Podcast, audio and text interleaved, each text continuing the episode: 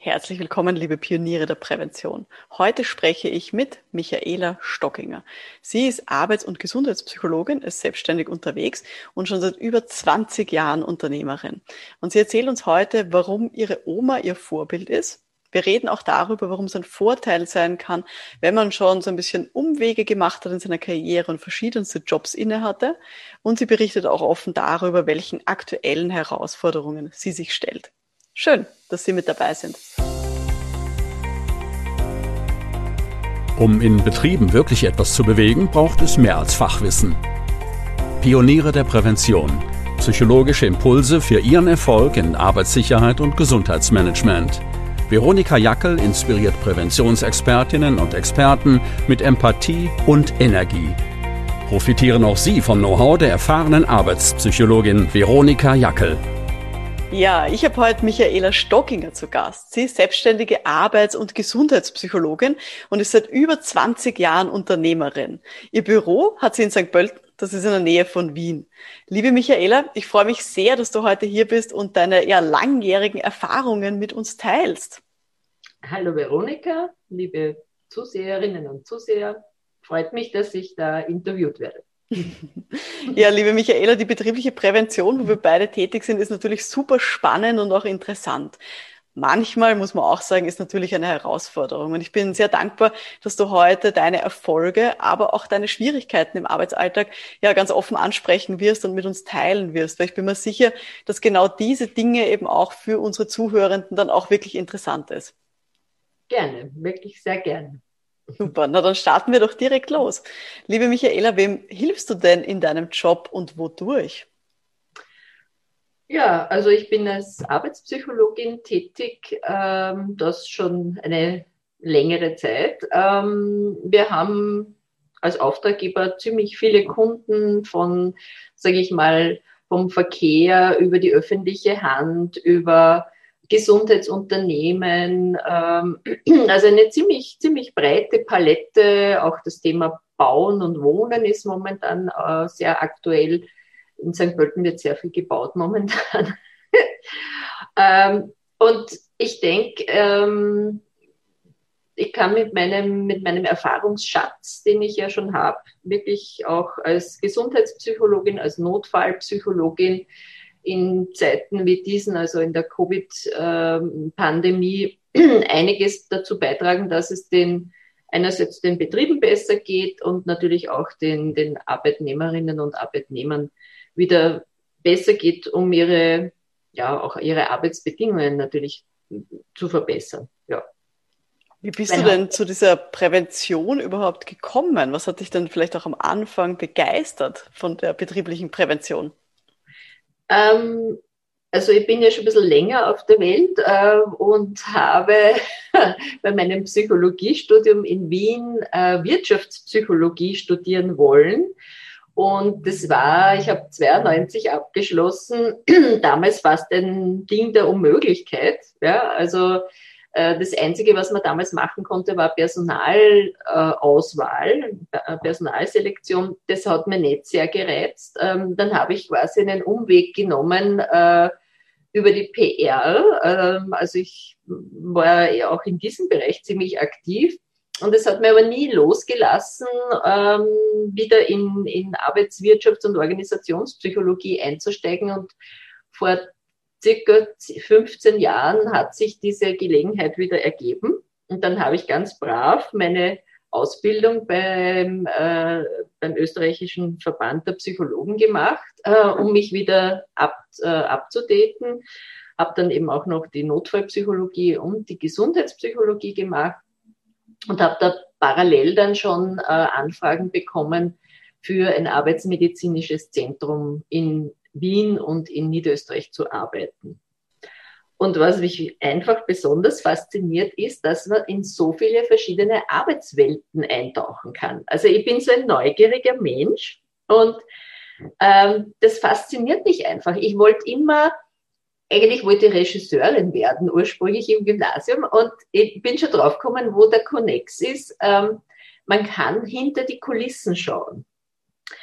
Und ich finde es so spannend, ähm, zu schauen, wie funktionieren Unternehmen, wie gehen, wie sind die Abläufe, wo reibt sich's vielleicht auch, ja, und wie, wie kann man die Prozesse verbessern? Und das ist für mich der, der große Reiz und ähm, ich muss sagen, ich habe schon, ich weiß nicht, 10.000 Arbeitsplätze evaluiert, äh, eben mit diesen psychischen Belastungen.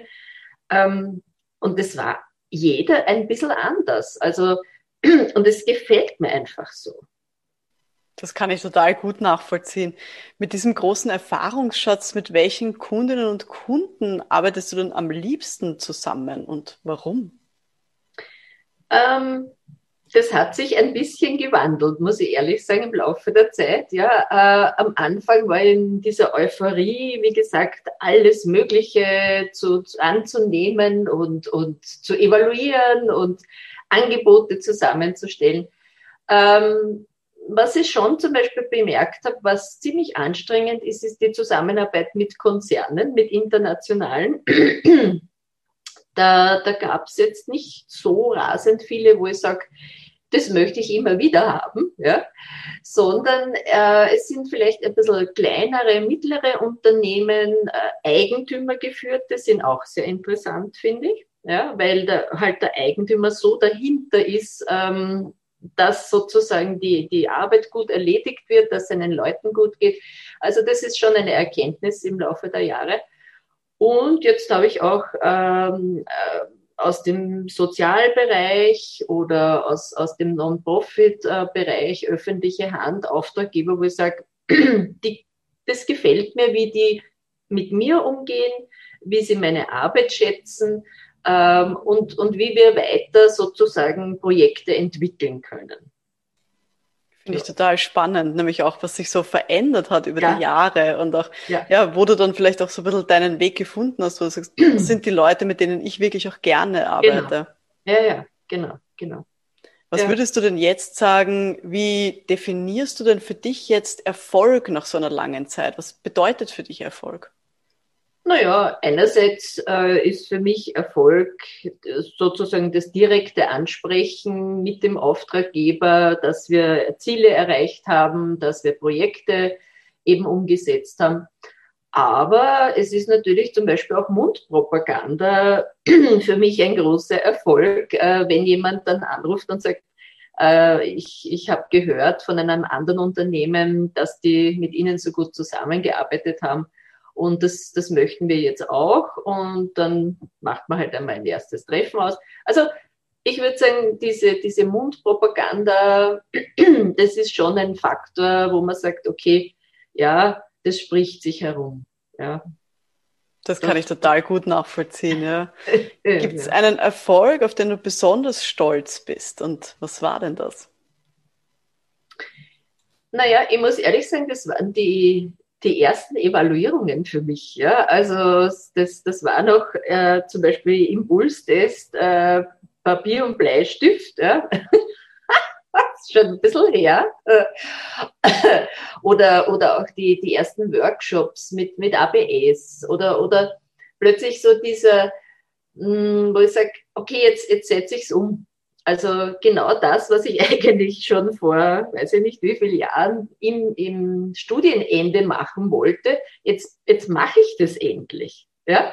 Also ich weiß nicht, ob man das so gut nachvollziehen kann, aber wenn da, ich weiß nicht, 15 Jahre dazwischen sind und man ist ganz woanders, auch beruflich, und dann kann man endlich das machen, was man sich eigentlich erträumt hat, das ist schon ein gutes Gefühl. Ja? Das glaube ich total gut. Und es gibt ja auch wirklich viele Leute, die in der betrieblichen Prävention unterwegs sind, die eben so, wie du sagst, so einen Zwischenweg auch gegangen sind und die vielleicht erst woanders gelandet ja. sind und dann so ein bisschen auf ihr Herz auch hören und sagen, eigentlich möchte ich in Gesundheit oder Arbeitssicherheit eben tätig genau. sein und umso ja. schöner, wenn es dann so aufgeht, so wie du es beschreibst, dass man dann tatsächlich das Gefühl hat, ja, da bin ich angekommen und da kann ich das genau. jetzt machen. Ja, ja. Wunderschön. Also das, das Gefühl habe ich auf jeden Fall. Ja. Was glaubst du dann, welche Kompetenz von dir hat dir dann besonders geholfen, da auch so deinen Weg zu finden? Ähm, ich glaube schon die Kommunikationsfähigkeit ähm, und aber auch das Zuhören können. Also ich denke, ähm, das, das ist es sicher auch, aber auch meine Fähigkeit zum Netzwerken und auch flexibel zu sein. Ja, also ich glaube, dass, dass man sich sozusagen auf das Gegenüber schon dann ähm, wie, wirklich gut einstellen muss, ja, um erfolgreich zu sein. Und ich denke, das kann ich gut. Ja. Super. Ja, das, da bin ich ganz bei dir. Ich glaube auch, dass das ein wichtiger Aspekt ist, eben diese Empathie zu haben, nicht nur sozusagen ja. gut kommunizieren zu können nach außen, sondern eben auch ja. das gut aufnehmen zu können, was genau. mir dann jemand anderes sagen möchte. Ja, genau. Eben auch wirklich herausfinden, was der Kunde wirklich braucht. Ja? Also, und ich hm, finde schon, dass das eine gewisse Kunst ist und, und Erfahrung benötigt. Ja? Weil jemandem was aufs Auge drücken, das passiert geschwind. Ja? das stimmt, ja. Aber das, das möchte ich nicht. Ne? Hm. Nicht mein Stil. Ich glaube auch, dass das dann wirklich auch Leute in der Prävention tatsächlich erfolgreich macht, dieses rauszuhören, was der Kunde genau. tatsächlich dann braucht ja. und da gut drauf aufsetzen genau. zu können. Genau, ja. Was würdest du denn jetzt sagen, rückblickend, was war denn bisher eine sehr große oder vielleicht sogar die größte Herausforderung in deinem Berufsleben? Mmh.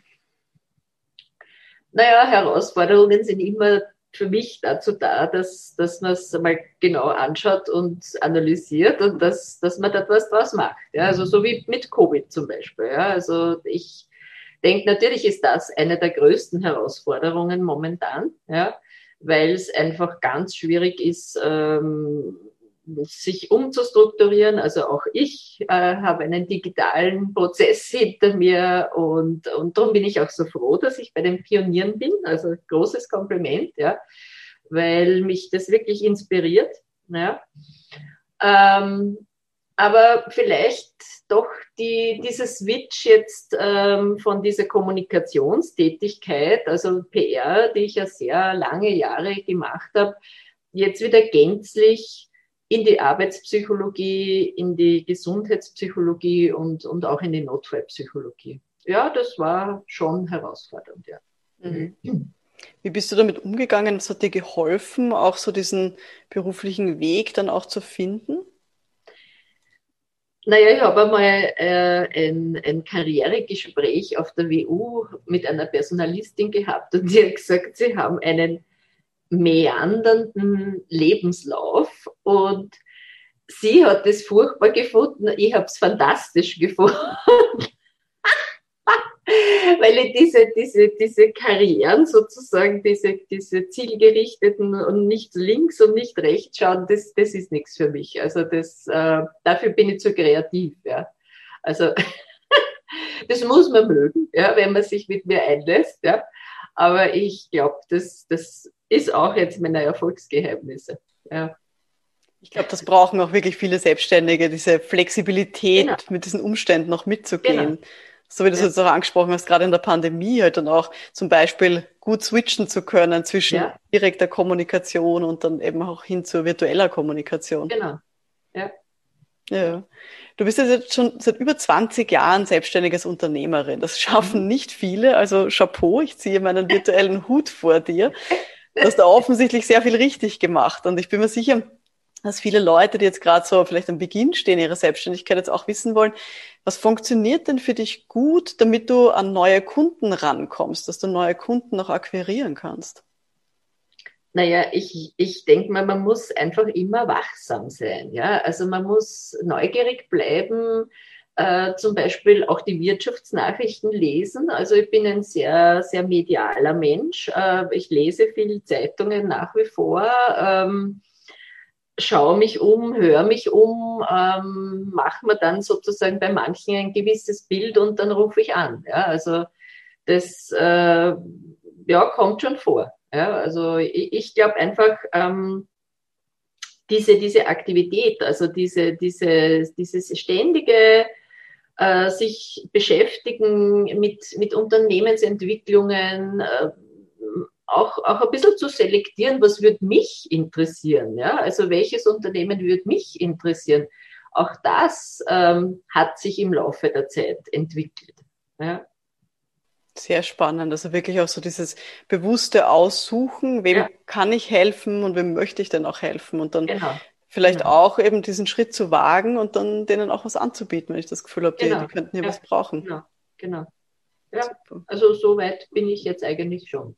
Super, Gratulation. Ich glaube, da braucht es viel, ja, auch Bewusstsein für die eigene Tätigkeit und für ja. das, was man anbieten kann, dass man dann auch mit Selbstbewusstsein in diese sehr oft angsterfüllte Kaltakquise reingeht. Also viele ja. Leute sagen, oh Gott, um Himmels Willen, ich kann doch niemanden ja. anrufen, den ich nicht kenne. Ja. Aber dich verstehe, wenn man weiß, was man anbietet und auch vermutet, dass das der anderen Person helfen wird, dann ja. ist gut.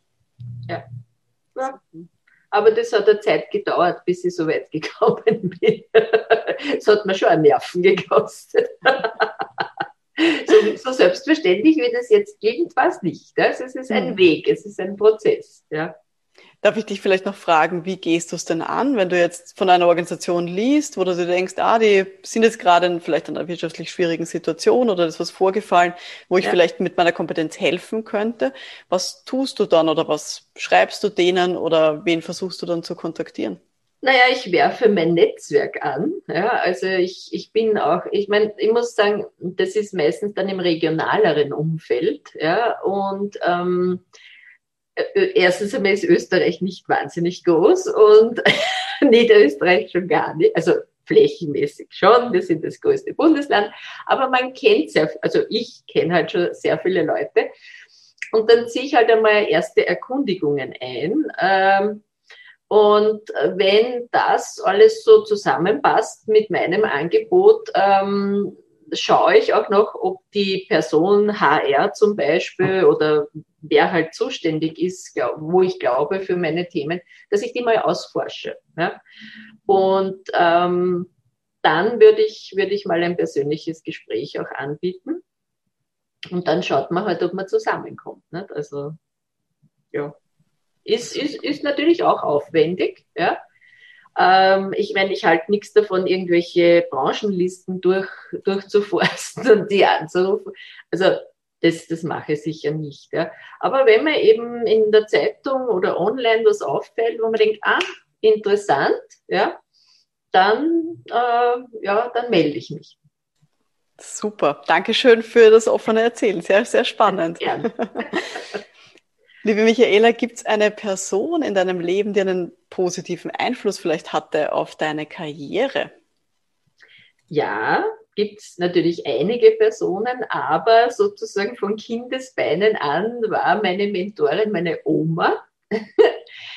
Die hat nämlich hier in St. Pölten eine Kreislerei geführt, ähm, also einen Tante-Emma-Laden, wenn man es übersetzen möchte. Und die war bis zu ihrer Pensionierung selbstständig und ich bin schon als, als, als kleines Kind quasi hinter der Pudel gestanden und, und habe mit ihr ein bisschen mitverkauft immer und, und also war ein reger Kundenkontakt und ich glaube, da ist einfach um diese Atmosphäre gegangen ähm, und für sie war das auch ihr Traum, dass, dass sie ein Geschäft hat. Ja? Und, und Unternehmerin zu sein heißt etwas unternehmen. Das habe ich, diese Luft habe ich geschnuppert. Das klingt total großartig. Also so, es ist wirklich ein wunderschönes Vorbild dann auch als Frau zu haben, zu sehen, okay, ja. da zeigt mir sozusagen meine Oma eben auch den Weg auf, was alles möglich ist als Unternehmerin. Genau. Ja, und in einer auch wirtschaftlich damals äh, nicht einfachen Zeit, aber natürlich durch den Aufschwung ist wirklich bis zur Pension gekommen. Ja. Wunderschön. Gute Jahre, ja, ja, ja. Mhm. Super. Michaela, gibt es irgendwas, was du vielleicht über die Jahre, die du jetzt schon selbstständig bist, vielleicht auch verändert hast, vielleicht bewusst auch verändert hast, so in deinem Arbeitsstil oder in deiner Arbeitsorganisation? Ja, ja, ja unbedingt. Ähm, also ich, ich für mich habe gelernt, dass Arbeitsumgebung ein unglaublich wichtiger Faktor auch für meine Arbeit ist. Und das heißt, ich bin vor fünf Jahren umgezogen und äh, bin jetzt in einem sehr schönen renovierten Gründerzeithaus äh, in St. Pölten tätig mit eben einem Praxisteil, einem Büroteil äh, mit Büronachbarn. Also wir sind so eine lockere Bürogemeinschaft. Ähm, das ist mir abgegangen. Mit einem Einzelbüro kann ich persönlich nicht leben. Also das war eine Erkenntnis. und fühle mich sauwohl. Also ist wirklich wunderschön. Und ähm, also der Faktor Arbeitsumgebung, da wollte ich sogar mal ein Buch darüber schreiben, aber das ist mir bis jetzt noch nicht gelungen. Ich habe zwar schon zwei Bücher geschrieben, aber das ist noch auf meiner To-Do-List, ja.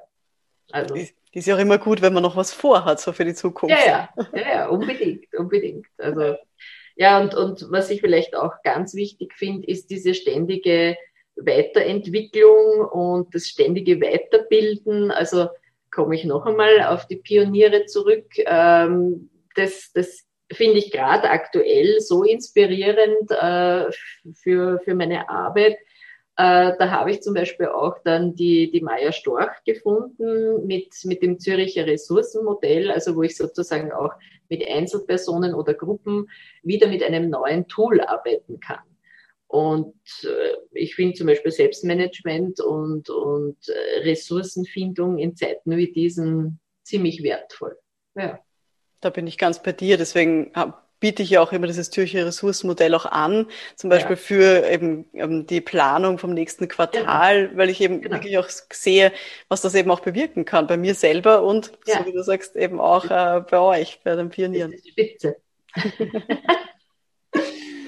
Ja, jetzt waren wir schon so ein bisschen bei, was könnte in Zukunft noch kommen. Du hast angesprochen, du willst vielleicht mal irgendwann noch ein Buch schreiben zum Thema Arbeitsumgebung.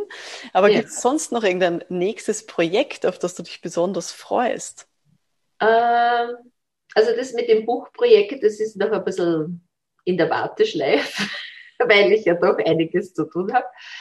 Naja, ähm, was, was für mich schon ähm, kurzfristig spannend ist, dass ich jetzt äh, Evaluierungen äh, psychischer Belastung jetzt äh, alle online mache. Also das ist jetzt äh, quasi schon im Laufen. Ja. Ähm, das freut mich, weil das ist wieder herausfordernd, ja, nämlich dann auch, wie, wie geht man mit Maßnahmen, Workshops um und also digital und also das, das ist momentan ziemlich äh, die Nummer eins, sage ich mal, an, an Herausforderungen. Ja. Mhm. Schön. Ich spüre bei dir auch so wirklich diese Lust daran, sich auch ständig weiterzuentwickeln, neue Ideen ja. vielleicht auch umzusetzen und auch sich neuen Herausforderungen zu stellen. Ja, also das, das mag ich gern. Ich meine, ich bin natürlich nicht jeden Tag so gut drauf, aber das kennen wir, glaube ich, jetzt alle schon ja, aus der Pandemie. Aber ich denke mal, so wie ich es erzählt habe, also einfach in diesem Bereich tätig zu sein und, und auch für die Arbeitssicherheit und für die Gesundheit der Leute wirklich was tun zu können, aktiv tun zu können, das finde ich sehr befriedigend. Also das, ja, gefällt mir sehr gut.